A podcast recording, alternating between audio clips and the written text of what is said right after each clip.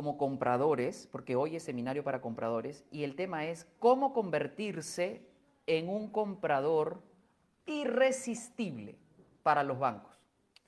Porque no crean, no todos los clientes son iguales. Entonces vamos a hablar qué cosas hacen irresistible a un comprador, que cuando nosotros como escuchamos eso, sonreímos y, y nos enamoramos más de ese cliente. ¿Qué creen que sea una de las cosas que hará irresistible a un cliente para un banco? Levante la mano, por favor. A ver, Asuán, que tenga buen puntaje de crédito, ¿verdad? Sin duda alguna, Asuán. Porque cuando nosotros escuchamos, mira, estoy reparando mi crédito o estoy en una consolidación de deudas hace seis meses que no pago mis tarjetas, ya sabemos, sin, sin preguntar más, pero me dice, pero tengo 80 mil dólares de down payment, tengo un excelente trabajo. Sí, pero usted no va a la fiesta si no tiene todo. Hay personas que piensan que por tener buen down payment y buen ingreso, se pueden echar por alto el puntaje de crédito. Y no es así.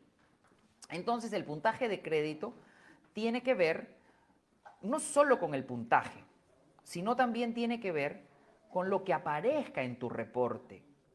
Yo he tenido gente que ha tenido 720 de crédito, pero no ha podido comprar con los programas convencionales, tradicionales, porque tuvo un foreclosure hace tres años. Entonces, para que ustedes sepan, no solo es el puntaje, porque hay gente que solamente dice puntaje, puntaje, puntaje. El puntaje sí. O sea, sin puntaje no vas. Pero a veces con el puntaje correcto, todavía no compraría. Así que, ¿qué haría un comprador que está escuchando esta, esta clase? Y les comento que yo todos los días tengo mínimo 14 entrevistas con los clientes de ustedes. Y de esos 14, 13 no pueden comprar. O sea, imagínate cuánta demanda insatisfecha tenemos.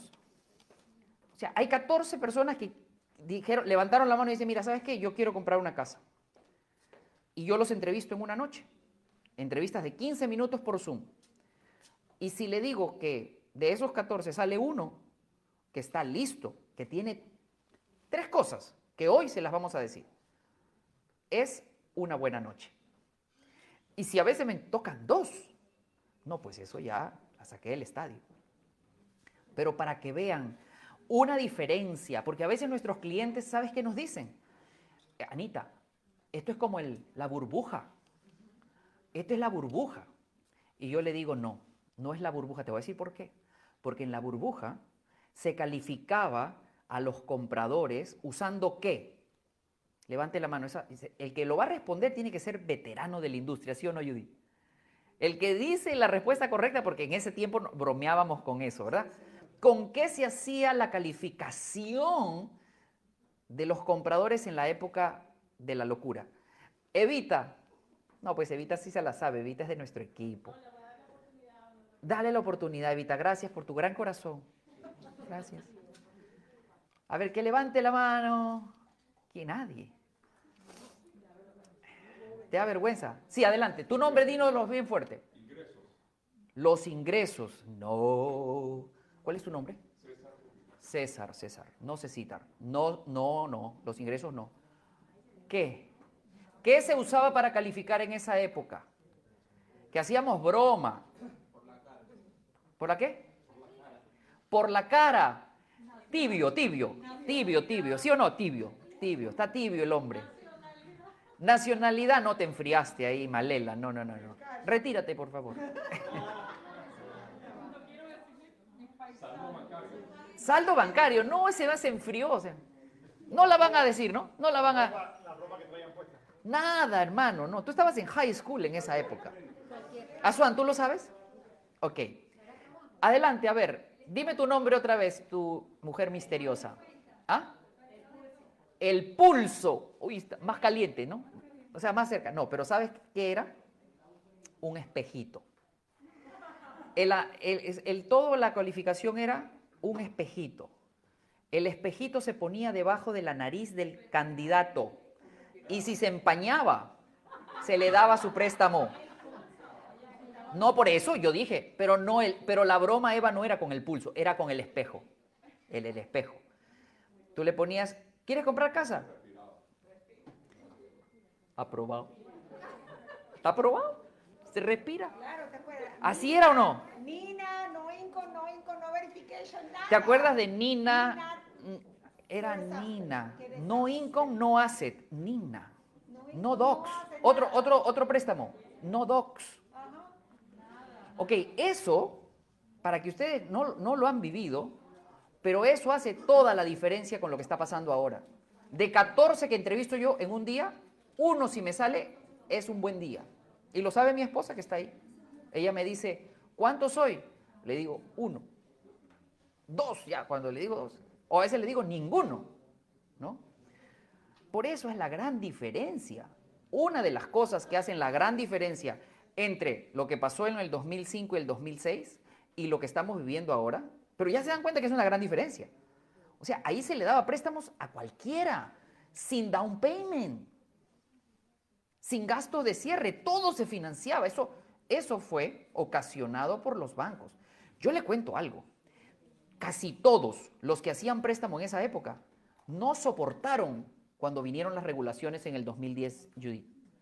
Es- esa generación murió porque era demasiado fácil y luego te pusieron, no, al- no difícil, sino como debe ser. Entonces esa gente que estaba acostumbrada a hacer préstamo de esa manera, no soportó y dijo, no se va a poder en su mente. ¿Y cómo es, que, cómo es la mente? ¿no? Cuando tú crees que puedes, estás en lo correcto. Y cuando crees que no puedes, también estás en lo correcto. Entonces, esa generación desapareció prácticamente. Muy pocos pudieron sobrevivir al cambio de- ¿cómo se diría? Al cambio del negocio. Entonces, de ahí en adelante se han hecho unas leyes que son súper estrictas.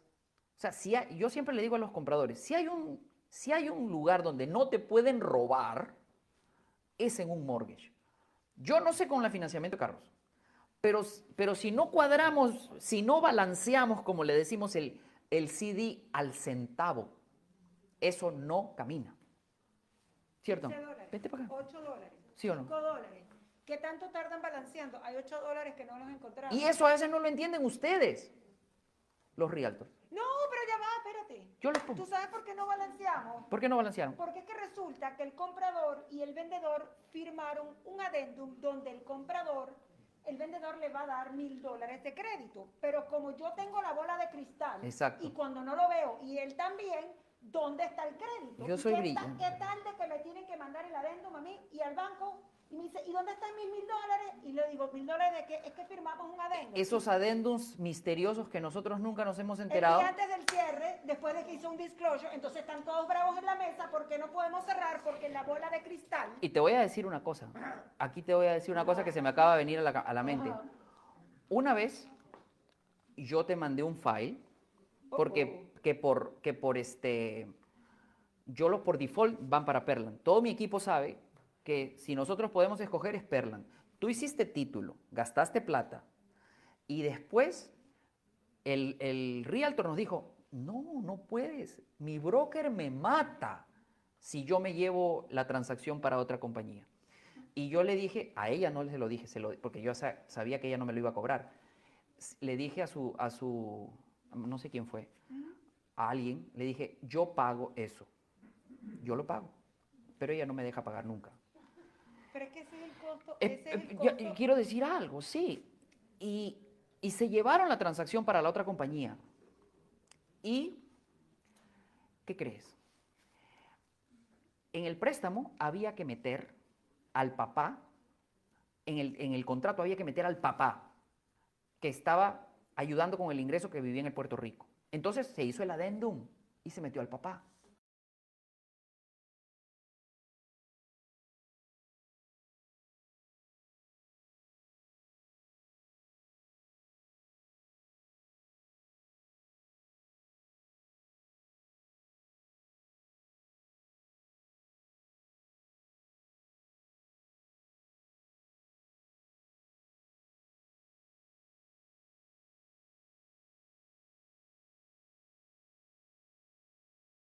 Hubo cierre. No hay cierre, No hubo cierre. Y yo le dije después de la transacción, le dije al realtor, le dije, eso no nos hubiera pasado con Perland Title. Y me dijo, profe, tiene usted razón. O, o que el esposo, que ella va casado, o que la, de- Ah, eso también, eso también, sí. Esta es la mejor. Esposo y esposa, los estados civiles. Entonces dice, no, no te preocupes porque es que la esposa no tiene que, no, eh, tu esposa no tiene, ¿quiénes son ustedes para decir que la esposa no quiere? Es que ellos no están casados aquí, ellos están casados en Cuba. Si estás casado aquí, estás casado en China y estás casado en todas partes. Alguien se tomó la molestia de preguntar cuál es su estatus civil. Exactamente. Separado. Separado es casado. Separado es casado. Sí. Entonces, tomar en consideración estatus Vente para acá, vente para acá para que te vean, que te conozcan la gente. Judith, a los que están en su casa. ¿Cómo están? Entonces, chicos, eso. Vamos a seguir hablando de qué otra cosa hace irresistible a un comprador. El crédito, sin duda. Entonces, si hay algo que todas las personas en Estados Unidos deberían cuidar, así no vayan a comprar casa, es el crédito. Porque el crédito les ahorra miles de dólares en... Es, es ahí una... Es la modelo que está hablando. El, el crédito les ahorra miles de dólares en intereses cuando ustedes tienen que comprar el rate. Es que lo hemos vivido. La persona tenía 631. Y si nosotros le modificábamos el FICO a 660 nada más, ¿ah? nada espectacular, de 631 a 660, de 9 mil dólares le salían 4 mil el interés. 30 puntos. Ahora, si se va más arriba, quizás ese interés ya ni le costaba. Pero mira la diferencia de 9 mil a 4 mil por 31 puntos, de 631 a 660 y piquito. Entonces, a todos los compradores que nos están viendo, cuiden su crédito. Si ustedes tienen un buen crédito, ya nosotros los bancos empezamos a sonreír y a, verlos como, wow, este es un cliente que vale la pena seguir. ¿Ok? Crédito. ¿Alguien tiene alguna consulta o comentario hasta acá? Mariana, ahí por la casa, en el chat, vamos a dar la oportunidad para que puedan hacer algunas consultas. ¿Aquí alguien tiene alguna consulta o comentario? Jessica, ¿tienes alguna pregunta, algún comentario? Julita, has venido. Tú eres Julia, ¿no? ¿No eres Julia? Ah, Maite. No, es que tienes que perdonarme desde aquí hasta allá, imagínate. ¿Alguien tiene alguna consulta o comentario? César. ¿Cuánto es la puntuación mínima para optar para un crédito? Ok. Esa es una pregunta muy común que nos van a hacer nuestros clientes. ¿Cuánto es el, el- ¿cómo se dice? El mínimo puntaje que necesito. Esa pregunta no se puede contestar solo con el puntaje, como les acaba de decir. Si tú tienes pagos tardes, si tú tienes bancarrota, tú puedes tener 8, no, no sé 800, pero tú puedes tener 720 y tienes una bancarrota que todavía no ha llegado a su, a su, a su tiempo de maduración para Fannie Mae, son 7 años, para, para FH son 4 tú no puedes comprar. O sea que, que si tú solamente te, si tú solamente como realtor miras el puntaje de tu cliente, te estás quedando corto, porque hay que ver también la, com- la composición de ese reporte. Pero la respuesta sería 620. Sería 620 la respuesta. No, pues 620 es casi reprobado. ¿Con cuánto pasabas con la justa en Venezuela? Con 10. Con 10. Ok, 620 es 10. Adelante, por favor, Juan. Para un convencional, efectivamente. Y hay, eh, y es correcto, que se puede hacer con menos. De hecho, FHA dice que hasta con 500 puntos se podría hacer un préstamo FHA. Pero nosotros los bancos decidimos poner lo que le llamamos overlays, que son condiciones encima de lo mínimo que nos pide los guidelines. Entonces nosotros como Hamilton, Julián, Julián, Julián Gordillo, en mi equipo, loan officer, nosotros cuánto hemos decidido que para hacerlo in-house el FHA tiene que tener de puntaje. 580. Entonces 580.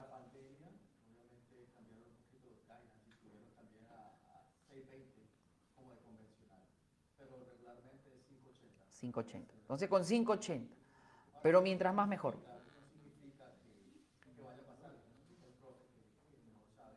Eh, aparte de, de solo el puntaje, hay otras cosas que se toman en consideración, por ejemplo, para cobrar un DU, eh, digamos, el tiempo que llevan las personas con las cuentas abiertas, qué tipo de cuentas, si son revolving accounts, installment Vente, Julián, vente, ven- vente más acá.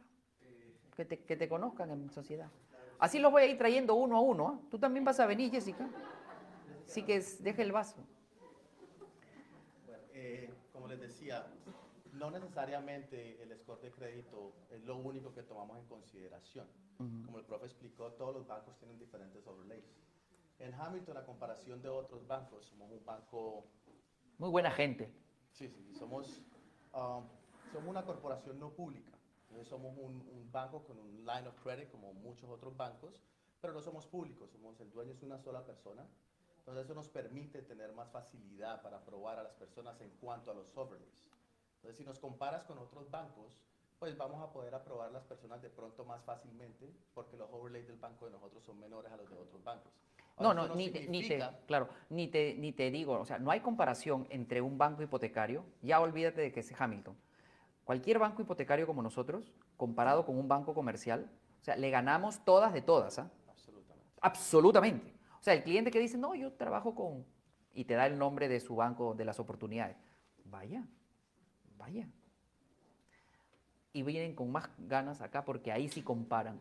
Eso nos pasa mucho. Hay muchas personas que se van a bancos comerciales o de pronto eh, un cliente de ustedes los precalifican con nosotros y luego van a otro banco. Entonces, de pronto, por darle un A, ejemplo, a van a, van a. Banco de América o van a Walmart. No digas nada, no digas, no digas nombres. o Van al banco de las sí, oportunidades. banco cualquiera, simplemente cualquiera, Claro. decir un nombre. Y luego tratan de hacer el préstamo y dos meses después me llaman y me dicen, o nos llaman y nos dicen, hey, no lo pudieron cerrar. No lo pudieron Entonces, cerrar. Ya quieren que se lo cerremos en una semana, cuando hace Dos tres meses, les claro. dijimos esta es la manera adecuada. de hacerlo". Sí, Mariana, gracias Julián. Mariana, ahora te toca el turno a Jessica. No, todavía, todavía. Pero vas a venir. Porque, ¿te acuerdas cuando en el almuerzo yo te dije, esa es la actitud que quiero? Está bien. ¿De qué estábamos hablando en ese momento? ¿Ah? Con todas las palabras que usaste, yo te dije, esa es la actitud. Entonces, cuando ustedes comparan a nuestro banco con otros bancos, nosotros vamos a ganar porque siempre el especialista tiene mejores programas, ¿no? Puntaje de crédito, ya hablamos. Mariana, ¿alguna consulta de allá de la, de la audiencia de la casa? Katia pregunta, ¿cuál es el otro punto que nos hace compradores irresistibles? Ok, ya no se pueden aguantar.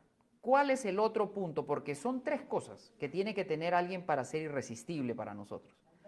Otra cosa que los hace irresistibles, porque hay gente que cree que solamente es ganar plata. Mucha gente cree que como yo gano plata, a mí me van a prestar sí o sí. No sé si me explico. Muchos clientes tienen esa idea. No, si yo gano. No es que tú ganes. Sí tienes que ganar. Pero cómo lo ganas hace toda la diferencia. Entonces, ¿cómo hace, tú sabes, Azuán, cómo hace en el tema de los ingresos a un comprador irresistible para nosotros? Cuando nos dice, exactamente. Y yo le pregunto, ¿qué recibes al final del año? Esa es la pregunta, ¿no? ¿Qué recibes al final del año como comprobante de todos los ingresos que has recibido? Si me dicen, yo recibo una W2, risa. Exacto, este, este es mío, este es, el, este es mi gente, este es uno de los míos.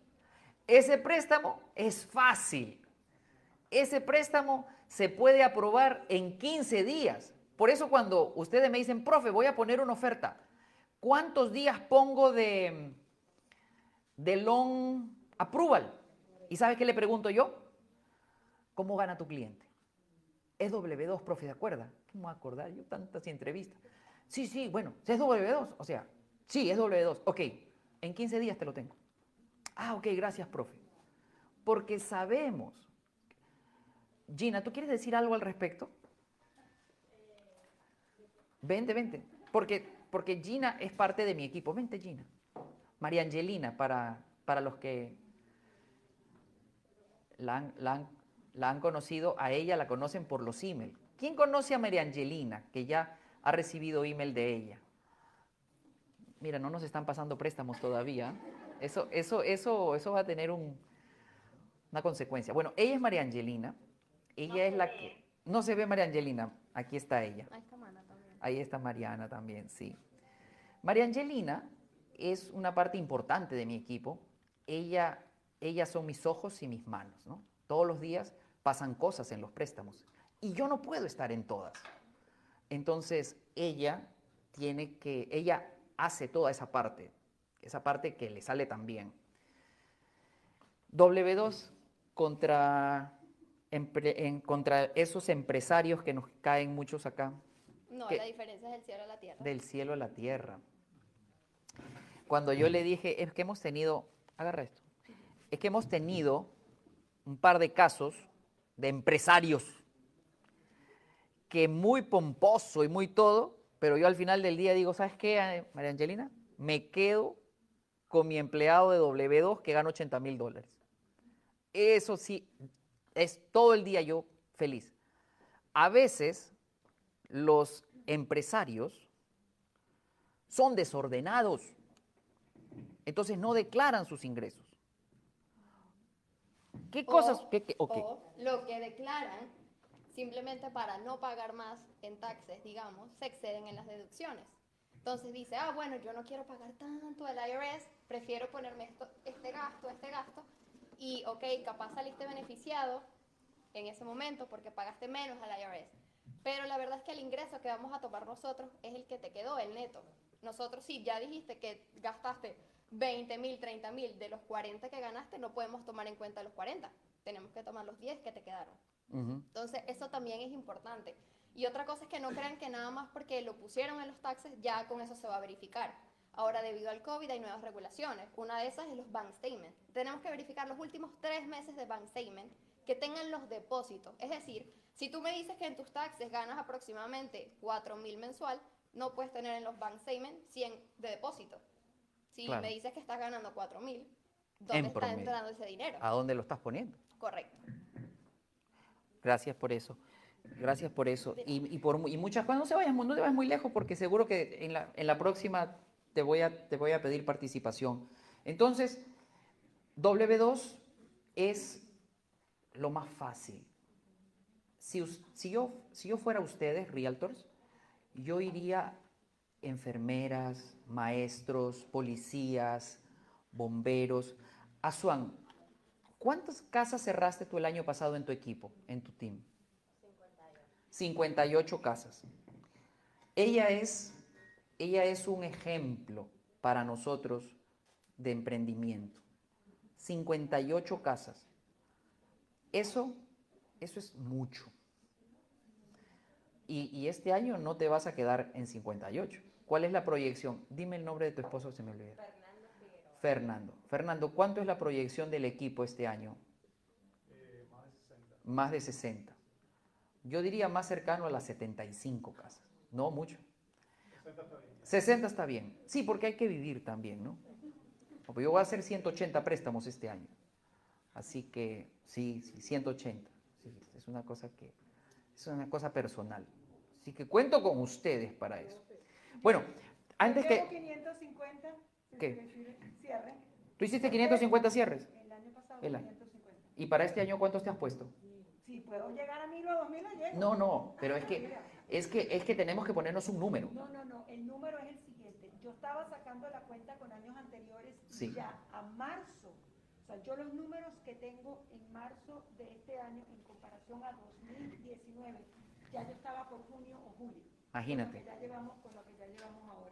O sea, el, el doble, o sea, duplicado. Sí, entonces cuando, ¿qué? bueno, cuando uno es W2 es que uno es empleado. Yo nunca he sido empleado en mi vida, pero yo tengo la buena suerte de tener un contador que no me alcahuetea nada. Es un contador que me dice, no, ¿tú tienes un negocio o tienes un hobby? No puedes dar pérdida todos los años. Y hay gente que está comprándose todos los boletos para una auditoría del IRS. La ignorancia es atrevida. Cuando uno no sabe las consecuencias, toma decisiones estúpidas. Y hay un montón de gente que está en la lista seguro del IRS para una auditoría. Por esas vivezas que en este país, ese vivo de nuestro país, el vivo de nuestro país, ese que le sacaba eh, la vuelta al- al gobierno con los impuestos, ese es el bobo de aquí. Porque tú puedes pasártela unos años, pero te pescan una y te vas a arrepentir de todo eso No que tú... te sueltan. Yo trabajaba con un abogado de impuestos y es tan crítico que te tienes que llevar los recibos. Esta persona era carpintero Mm. y le veían los recibos y decía, ¿qué puerta montaste? Este no. No, ya te- te ponen ahí ya. Una cosa, pero que, que, o sea, te caen insidiosos hasta que te revientan. O sea, si te caen arriba, adiós luz que te apagaste. Ok, entonces, si tú eres empresario, yo te quiero recomendar algo. Yo soy empresario y pago muchos impuestos. Muchos impuestos. Pero eso que pago, ya me, ya me acostumbré a pagarlo. O sea, ya yo sé que el 30% de lo que yo recibo no es mío. Ya me metí ese chip. No ha sido fácil un poco uno que se revela, pero ¿sabes qué? Toca. Pero a cambio, mis files por personales son una delicia. Porque todo está documentado, todo está reportado, una sola cuenta de, de la compañía. Esa es otra. Tienen cuentas como, como pares de zapatos. La compañía tiene cinco cuentas. Una, dos, pero ¿por qué tantas? ¿No? Entonces, acostumbrémonos como empresarios a pagar. Cambiemos de categoría. Vamos a hacer las cosas correctas. Este país es para ganar dinero.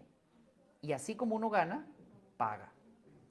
Pero la ventaja de pagar, y ahora le estoy hablando a los compradores, la ventaja de pagar es que tú tienes las puertas abiertas de los bancos te vuelves un comprador irresistible para los bancos. Muchas de las personas que ustedes van a, a- a- encontrarse tienen que aprender esto todavía. Muchos empresarios. No, yo me pago dos mil dólares nomás. Yo soy dueño de mi negocio. ¿no? Dime, ¿y en qué trabajas? "Ah, Bueno, yo soy dueño de mi negocio. ¿Y cómo recibes tú? ¿Cómo te pagas tú? Bueno, yo tengo una W2. ¿De cuánto? Dos mil al mes. Entonces, quiere, quiere este, comprar una casa de medio millón. Y lo más, lo más gracioso es que sí se la puede comprar. O sea, si tú ves su facturación, sí, ese es el nivel que él puede comprar. Pero luce como que no puede comprarse nada. Entonces van a los préstamos alternativos. ¿Y cuál es el problema con los préstamos alternativos? Uno, bueno, si eso fuera todo, sería fácil. Que yo no sé por qué, pero demoran mucho. Uno pierde el control del file. Y es bien difícil cuando uno tiene una reputación que cuidar, dar la cara y responder por algo que tú no tienes control. Si te dice, mira, para dentro de 15 días te tengo esto, y tú no tienes control de eso, pero tú dijiste que eran 15 días, porque a ti te dijeron que eran 15 días, tú quedas mal. ¿No? Así que eso es otra cosa que hace irresistibles a los compradores. El ingreso. El mejor ingreso de todos. W2 Pay Stops. Porque se le ve el gross income. Cuando entrevisto a alguien y me dice, yo el año pasado, 2019, de año, ganaba W2. Pero después de la pandemia, esto ha pasado mucho, ¿no? Mi empresa ya no quiso pagarme como W2 y ahora me paga como 10.99. Ojo, me paga más. Ahora gano más. Sí, le digo, pero has regresado a cero. Porque ahora necesitamos dos años de, w, de 10.99. Y ahora peor, te vamos a contar el neto. Cuando tú eras W2, era el gross income y un añito nomás. Y a veces menos también. Dependiendo de quién eres, es menos también. Pero si tú te pasas a ser contratista independiente, dos años. Entonces, eso también es importante, ¿no? No solamente es ganar, sino declarar. Oh, yo tengo tres casas alquiladas. Ajá, ¿y las declaras en tus impuestos? No, no, no las declaro. Ah, no puedo usar ese ingreso. Entonces, esa parte hace irresistibles a los compradores la forma ordenada de reportar sus ingresos y la calidad de sus ingresos. Tercer punto, comentarios por ahí. eh, sí, mi amor, dime tu nombre. El estatus migratorio, hay una, aquí hay como que blanco o negro, ¿no? Con social y sin social. Sin social no va a la fiesta con los bancos tradicionales, con los programas convencionales FHA. Con social basta que tú tengas un estatus legal. No puede, puede que no sea perfecto, puede que esté en proceso, pero ya tú haces taxes, tú tienes permiso de trabajo, ya estás. No, no tiene que tener dos años de estatus migratorio. No, no. Tiene que tener estatus migratorio. Ahora lo que han añadido es el DACA. Los que están, con- los que, los que están bajo DACA van a poder comprar con FHA.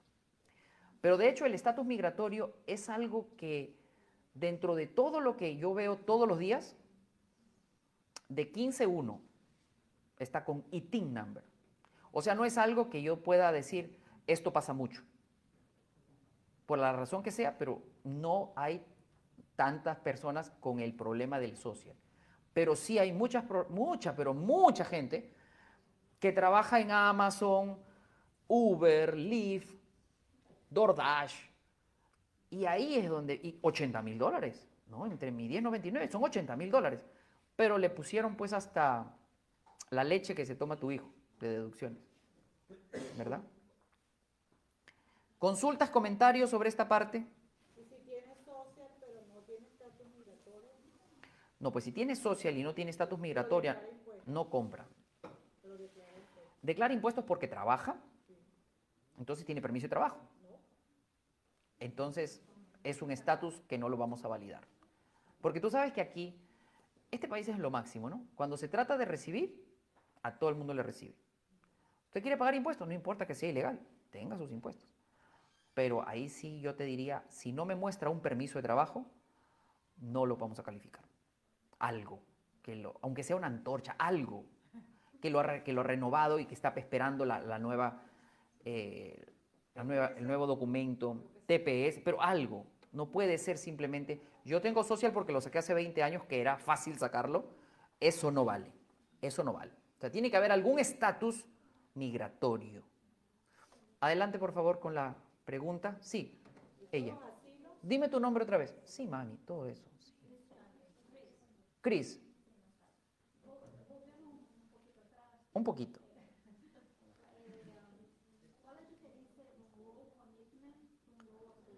Ok, la pregunta de Chris es, ¿cuál es la diferencia entre un loan commitment y un loan approval? Ninguna. La misma cosa. Es la misma cosa con diferente nombre. Cambió cuando cambió el contrato.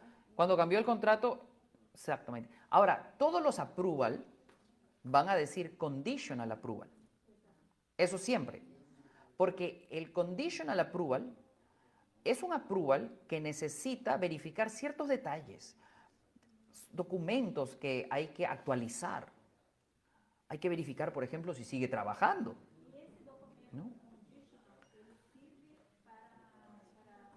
Ese documento conditional approval es el que nosotros usamos para que ustedes le envíen al listing agent para decir que estamos aprobados.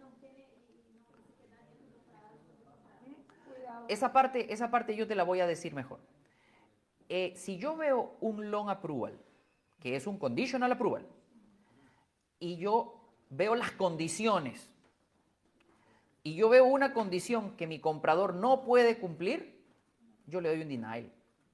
Porque ese, esa condición no la va a poder cumplir, entonces ese conditional approval no se va a poder convertir en lo que tiene que convertirse en unos días después.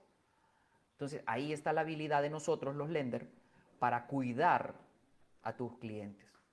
Y cuando los clientes, y esto también hace lo hace un comprador irresistible, es el que no nos regatea un octavo de por ciento.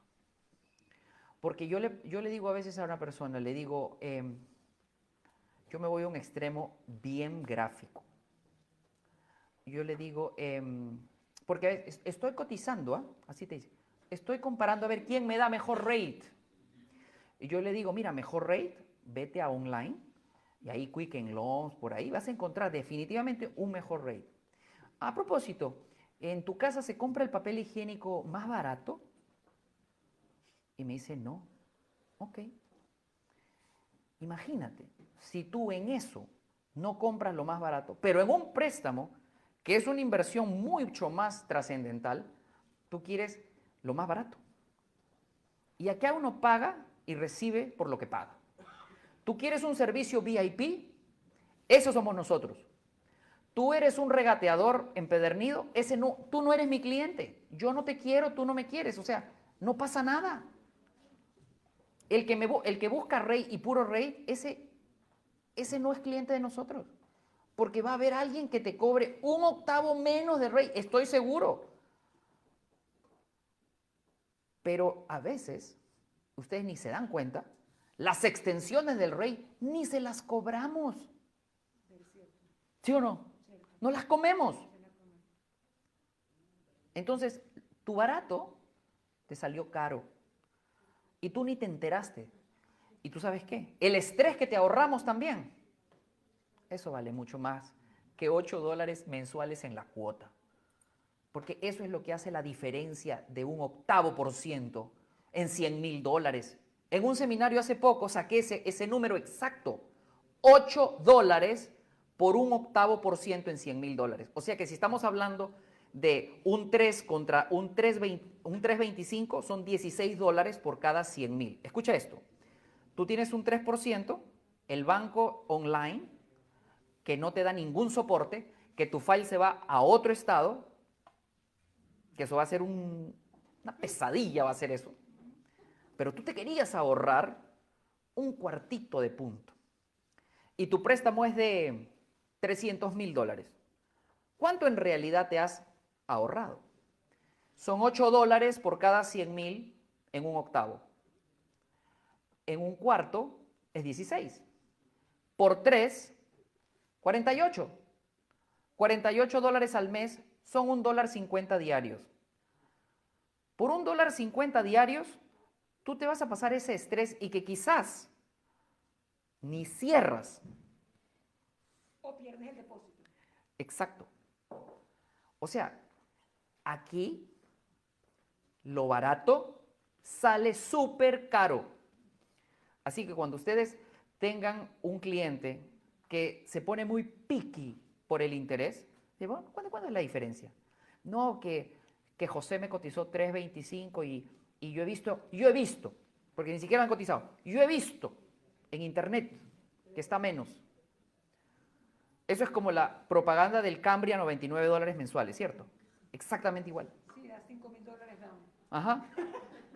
E- Es exactamente, tú, tú has visto ese, esa propaganda, le dices a tu cliente, ¿no? Porque tienes que hacerle una comparación. Tú sabes que hay propagandas de carros que dicen que 99 dólares llévate un Camry del año, etcétera, ¿no? Sí, ya. Exactamente eso es, se llama bait and switch.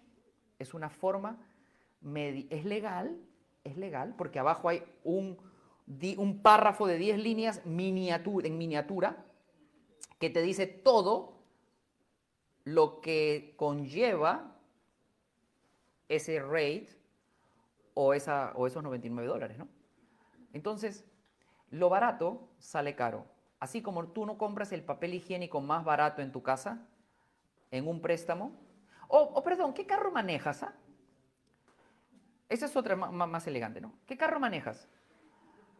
Te dicen cualquier marca. Dime una cosa, ¿ese fue el carro más barato que tú encontraste? Y te dicen no. ¿Y por qué compraste entonces si no era el más barato? El préstamo es exactamente igual. Ustedes, ustedes lo saben más, pero a veces los compradores piensan que un préstamo es igual que otro préstamo. que un lender es igual que otro lender. Y yo le digo una cosa, a mí me encanta la colada cubana. Ese es mi café favorito. Pero nunca iría a un Starbucks a tomarme una colada. No saben. Es más, dentro de los que hacen colada, no todos lo hacen igual. Dentro del mismo restaurante. Y uno podrá decir, pues una colada. ¿Qué, ¿Qué, ciencia puede haber en una colada? Pues si en una colada uno, como persona, puede hacer una diferencia, ¿cuánta diferencia más puedes hacer tú en una transacción de bienes raíces? ¿Cuánta diferencia más puedo hacer yo como lender en un préstamo? Eso la gente muchas veces no lo valora. ¿Y tú sabes qué? Yo hace rato que me cansé de convencer a la gente. Yo ya no, yo no quiero convencer a nadie. Tú me dices y yo te digo sí. Sí, claro, por supuesto. O sea, o lo ve o no lo ve. ¿Y sabe lo que digo? Next. ¿Y sabe por qué lo puedo hacer? Porque me puedo dar ese lujo. Porque me sobran los clientes. Y eso es un lujo que uno se da cuando uno es bueno. Y ustedes tienen que darse ese, esa posición. Ustedes no trabajan con cualquiera. Ustedes escogen con quién trabajar, porque es un para el cliente. Si ustedes, no lo, si ustedes no lo sienten, tienen que empezar a sentirlo genuinamente. Yo cuando un cliente llega a mí a hacer un préstamo, yo me siento contento por ese cliente. Te lo digo sinceramente. Yo digo, qué bien que este cliente esté haciendo el préstamo conmigo porque va a tener una experiencia excelente. Mira esas extensiones, esos descaros, Judith. pide una extensión de 30 días. Yo lo peor que he pedido en mis primeras épocas, cuando estaba el año pasado comenzando en esto, lo peor que pedía eran siete días y me sentía avergonzadísimo. Siete días. Ahora ya ni pido. Hemos organizado en el equipo tan bien el trabajo que llega un contrato, como hoy por ejemplo llegó un contrato en la mañana, ya se abre el préstamo. Ya se pidió a Price, ya se pidió seguro, ya se mandaron disclosure. Ya está. Acá no perdemos ni un día. Ya me mandaron un email que en 15 minutos no estaba el pre-CD, sonaron las alarmas. ¿Dónde está el... ¿Viste? Porque eso, para, eso, para eso, es, eso es lo que uno paga cuando trabaja con gente como tú y como yo. O sea, esa, ese lujo que tú tienes que sabes que alguien te va a responder. Mi corazón, necesito tu ayuda. Mm. A correr. No eran de mi equipo, ¿no? Sí, era de tu equipo. Adelante, papá. ¿En serio que era de mi equipo?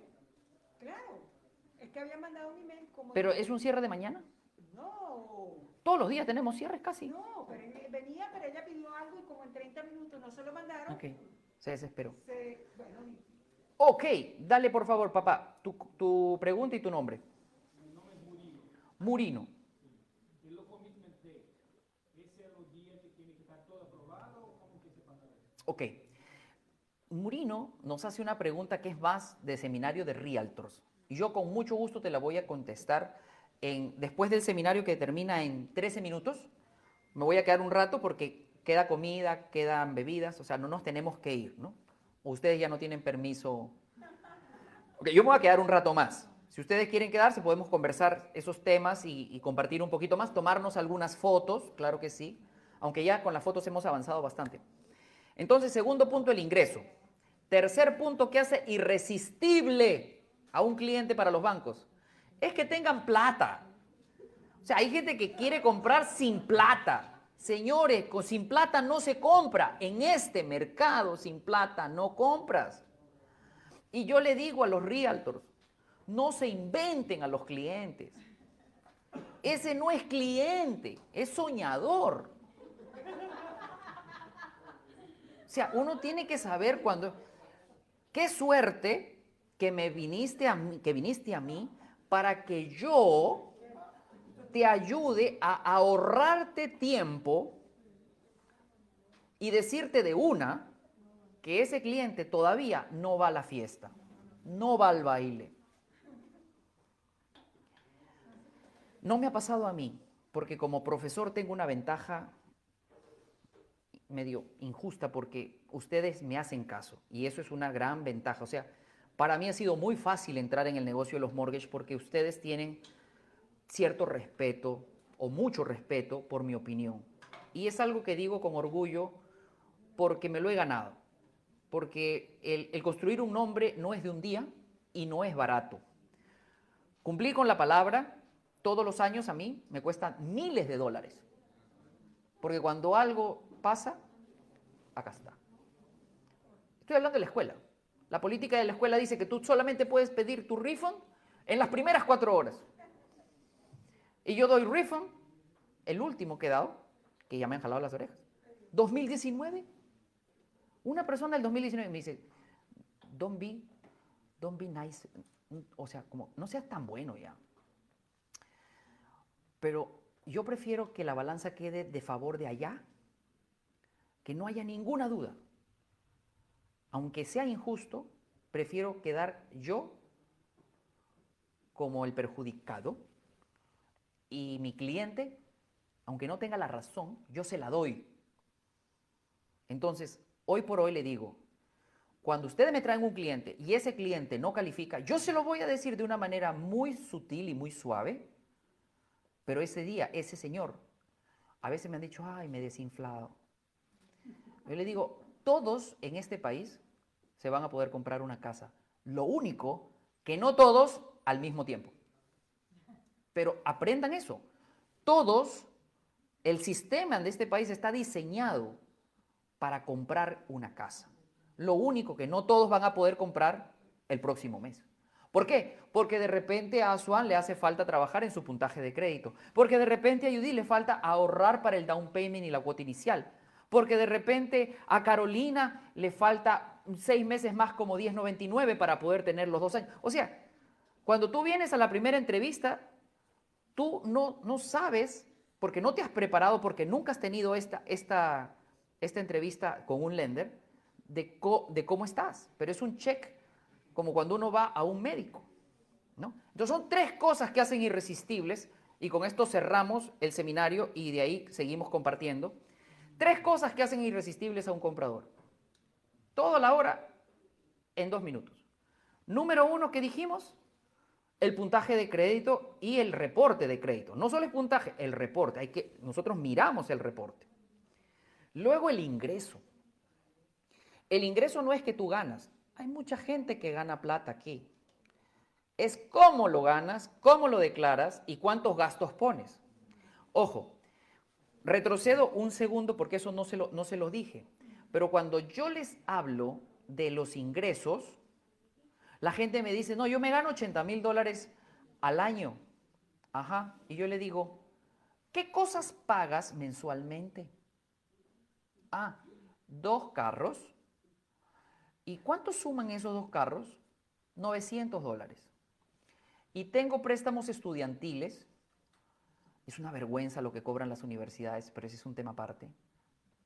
Porque yo no veo el valor. O sea, los pobres muchachos terminan con un mortgage y encima no saben nada. Porque total, oye, yo que termino con un mortgage de 250 mil, pero salgo bien preparado a ganar plata. No, no es así. Entonces nos está, hace, hace años que las universidades nos están dejando mucho que desear. Entonces, la pobre muchachita estudió psicología. 250 mil dólares de, deuda. Psicología. ¿No? Esa, esa muchachita, como estaba trabajando, necesitaba trabajar ocho años sin gastar nada para poder pagar sus estudios. Algo anda mal aquí. Pero ¿saben quién tiene la culpa? Los student loan. Porque la gente es ignorante. Y como es un student loan, la gente no lo, no lo cuantifica. Cree que no se paga. No sé si me explico. O sea, como es un student loan, ¿qué importa que sean 40, que sean 80, que sean 120? Y todo está diseñado para que no lo sientas al principio. Tienes periodos de gracia, tiene aquí, tiene allá, pero de eso no te vas a salir nunca. ¿Ok? Entonces, crédito y lo que pagas. Pues tú puedes ganar, pero en el ingreso también veo lo que tú gastas. Y lo tercero es el dinero para el down payment y la cuota inicial. Sí, el, el dinero para el gasto de cierre y la cuota inicial. ¿cuánto necesitamos para cerrar?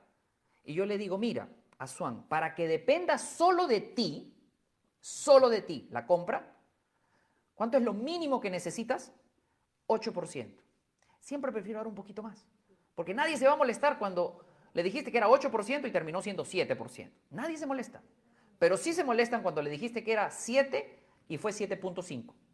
O sea, al revés sí, pero si baja no pasa nada. Bueno, 8% para que no dependas de nadie y compres cuando tú quieres. Comprando casa o townhouse que no sea condominio, porque hay townhouses que son condominios. Y ahí cambia completamente el panorama. ¿Por qué? Porque cuando es un condominio, ya no depende de ti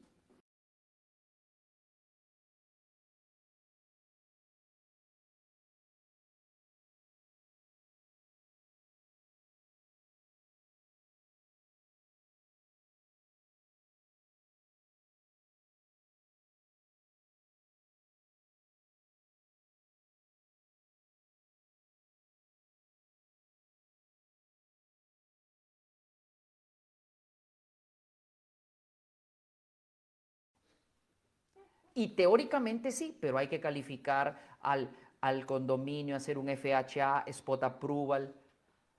Y eso toma tiempo. Y hoy, tiempo es lo que no te van a dar los vendedores. Asuan, ¿tú quieres decir algo? Yo, yo sé que tú tienes tanto que decir. Tú me miras y con tus ojitos, con tus ojitos me dices tantas cosas que tú ves. Imagínate, 58 cierres. Estoy muy feliz de estar aquí, de estarlo escuchando y, y de hecho estarlo escuchando hoy día como, como lender, como banquero. Gracias. Eh, de, de saber cada cosa de lo que usted está hablando, eso me llena de orgullo, pero sobre todo de, de que en este negocio, como dijo ella ahorita, tenemos que querer seguir aprendiendo.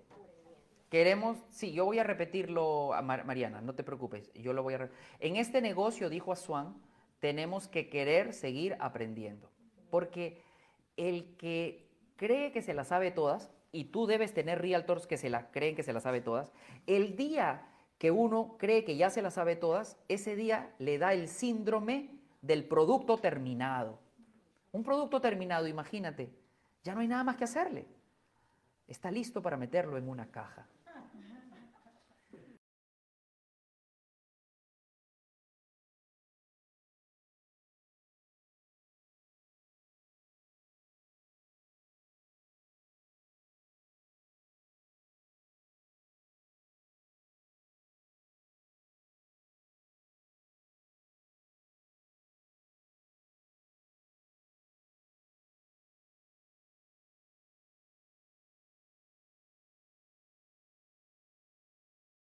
Última consulta de aquí y después me voy a algunas consultas de la casa. Adelante, tu nombre es Juan también, ¿no? Sí, eh, bueno, tengo en estos momentos un cliente particularmente que tuvo un employment el año pasado por el tema de- Ese, esa pregunta te la dejo para el one-on-one que vamos a tener un rato más.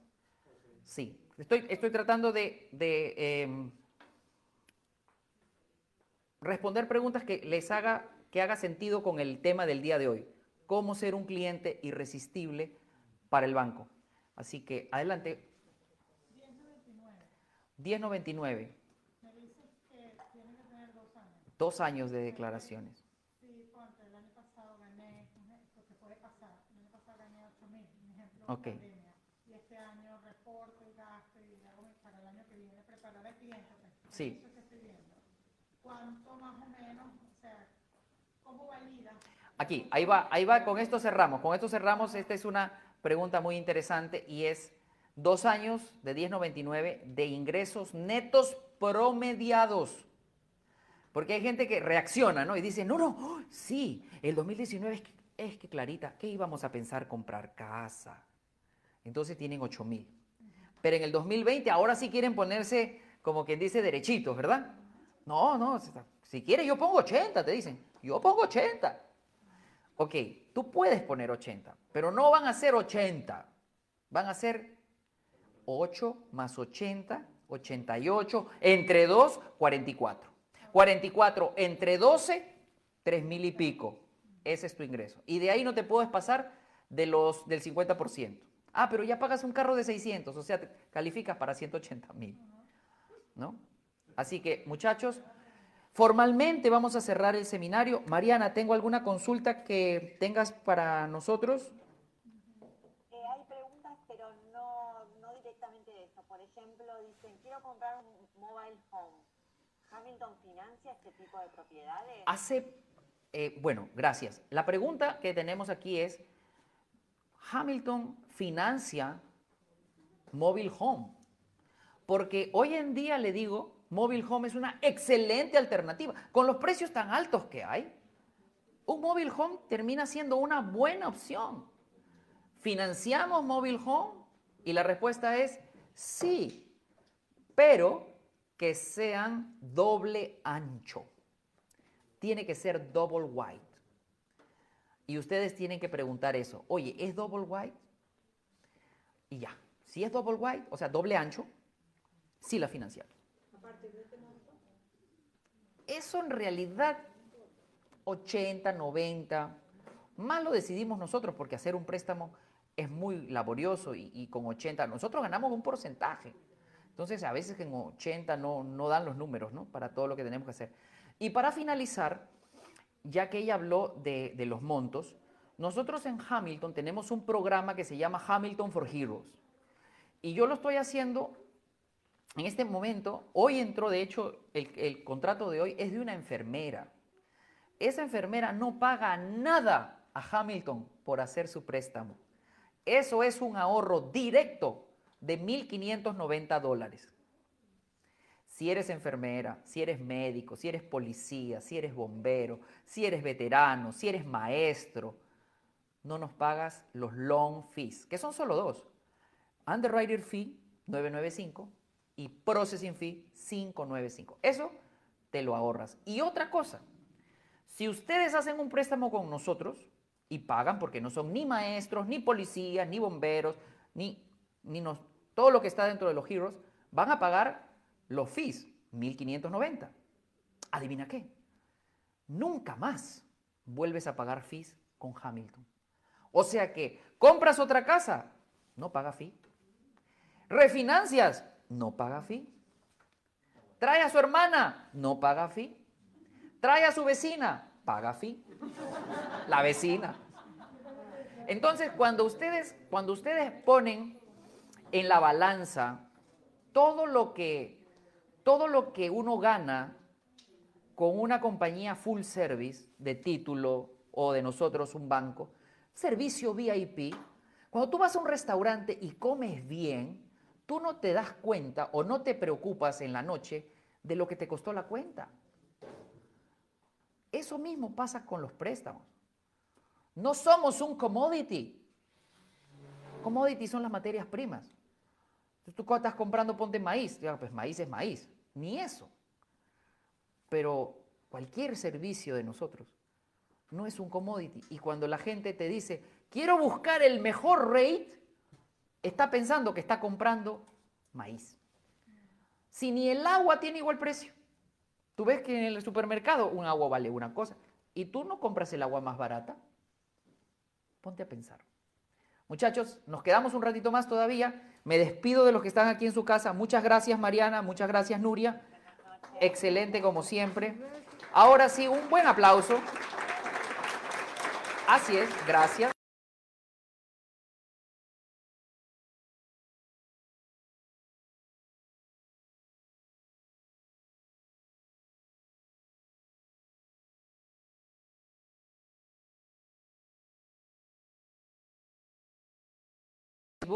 He tenido pues eh, tres cámaras ahora para Facebook y una cámara para, para Instagram en José Antonio Velázquez Team. Muchísimas gracias por seguirme también como cada jueves. El próximo jueves estoy en Orlando otra vez. ¿Y, ¿Y por qué voy tanto a Orlando? Me preguntan. Bueno, ese muchachito que tímidamente hoy no les dio la cara, mi hijo, ha descubierto los parques. Y su papá es un papá muy consentidor. Así que yo dije, cada 15 días voy a venir al parque. Y así lo estoy cumpliendo. Próxima semana, el jueves, estamos en Orlando dictando un seminario así como acá, Ustedes nos van a poder ver por Instagram y por Facebook y por Zoom también. Así que próximo ya tengo todo.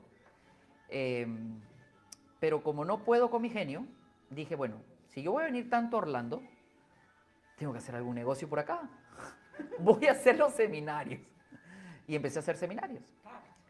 Sí, pack, exacto, exacto. Y como dice un dicho, ¿no? La cara del santo hace milagros. O sea, yo puedo hacer todos los Zoom que quieras, todos los live que quieras, pero esto que estamos, eso hace, hace una diferencia. Entonces me atreví, después de la bonita experiencia que tuvimos con María José. María José es mi long officer de Orlando, su papá Goldberg eh, maneja muchísimos agentes allá y es, y es quien nos organiza los eventos allí en Orlando. Así que me atreví con, con lo, que no- lo que hicimos en Orlando, me atreví a, a dije, ¿cómo no lo voy a hacer en Miami? No, ya, ya me salí de acá. Entonces ya nos despedimos. Chao chicos, chao Facebook, chao Instagram.